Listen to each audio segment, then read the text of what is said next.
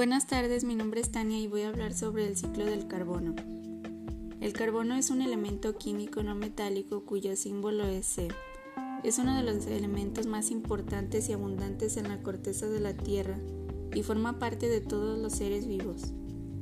Las mayores reservas de carbono se encuentran en los océanos, al contener estos más de 60 veces el carbono que la atmósfera contiene. ¿En qué consiste? Es un proceso complejo y no lineal, es decir, muchas de las reacciones por las que el carbono se intercambia suceden al mismo tiempo. Para entenderlo, hay que partir de la presencia del dióxido de carbono en la atmósfera, que es el principal depósito de carbono. El dióxido de carbono como desecho de la respiración de los seres vivos y de otros procesos de combustión entra en la atmósfera. Algunos procesos geológicos como las erupciones volcánicas liberan al aire una gran cantidad de carbono contenido como dióxido de carbono. Las plantas absorben el CO2 del aire a través de las estomas de sus hojas para realizar su proceso de fotosíntesis. Una vez que el compuesto está en su interior, el CO2 y el agua captado del suelo son sintetizados con ayuda de la clorofila para producir azúcares. Después las plantas sintetizan dichos azúcares en compuestos complejos de carbono en los tejidos. Una pequeña parte del CO2 regresa a la atmósfera como desecho de la respiración vegetal, otra queda en el suelo y otra más pasa a los seres vivos que se alimentan de las plantas. Aquellos animales que consumen plantas ingieren también compuestos de carbono y estos se convierten en materia orgánica, es decir, carne. Los animales consumidores de plantas sirven de alimento para otros, los carnívoros.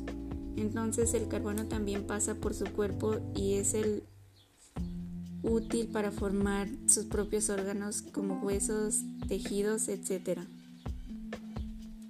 Naturalmente los seres vivos mueren en algún momento. Pequeños organismos descomponedores como bacterias y hongos se alimentan de los cuerpos y los disuelven en partes más pequeñas que quedan en el suelo. Al mismo tiempo liberan dióxido de carbono. A través de sus raíces las plantas absorben las partículas del suelo con carbono y éstas pasan entonces a su estructura.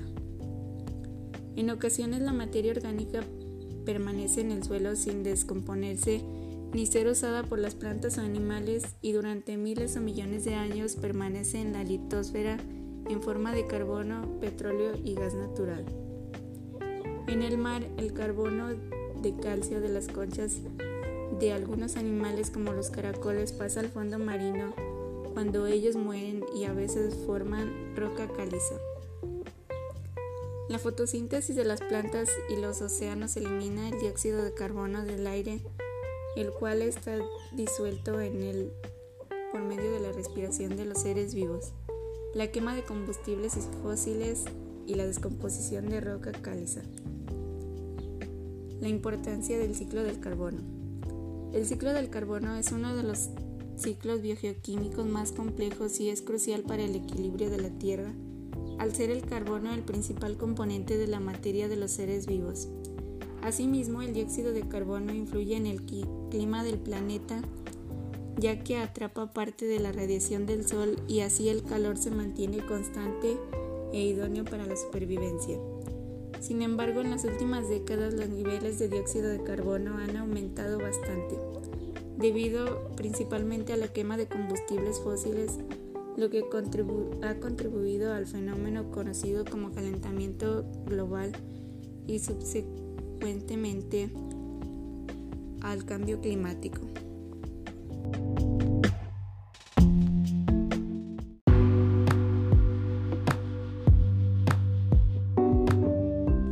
Buenas tardes, mi nombre es Tania y voy a hablar acerca del ciclo del fósforo.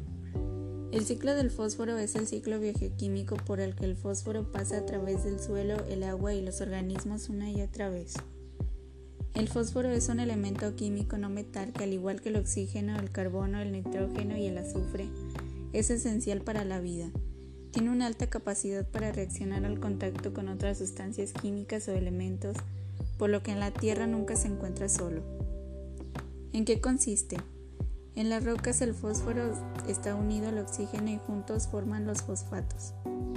La lluvia, el viento y otros agentes producen meteorización en las rocas fosfatadas, es decir, las desgastan, desintegran y desgriegan lentamente, por lo que los fosfatos se liberan. Los fosfatos son acarreados al fondo del mar, ríos y arroyos y se depositan como sedimentos. Las corrientes que emergen del fondo de las aguas llevan parte del fósforo hacia la superficie, el cual es aprovechado por los fitoplancton. Otra parte del fósforo permanece en el fondo marino a lo largo de miles o millones de años y se convierte en, en nuevas rocas sedimentarias. Animales marinos absorben fitoplancton y entonces el fósforo pasa a su cuerpo. A su vez, estos animales son consumidos por otros, por lo que el mineral pasa a través de la cadena alimentaria marina.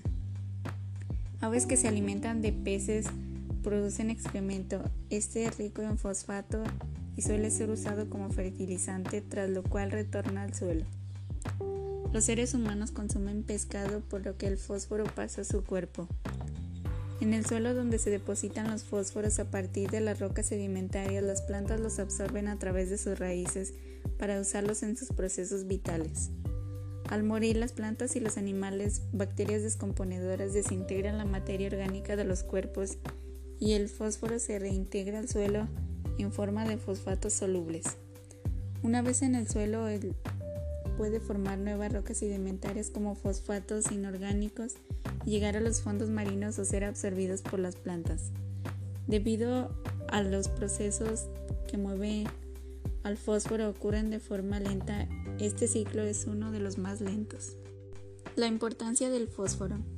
El fósforo es un importante elemento que participa en las reacciones energéticas que tienen lugar en el interior de los organismos. Después del calcio, el fósforo es el segundo mineral más abundante del cuerpo humano. Asimismo, el fósforo es nutriente esencial para las plantas y los animales, necesario para formar los ácidos nucleicos y para formar las estructuras de los huesos.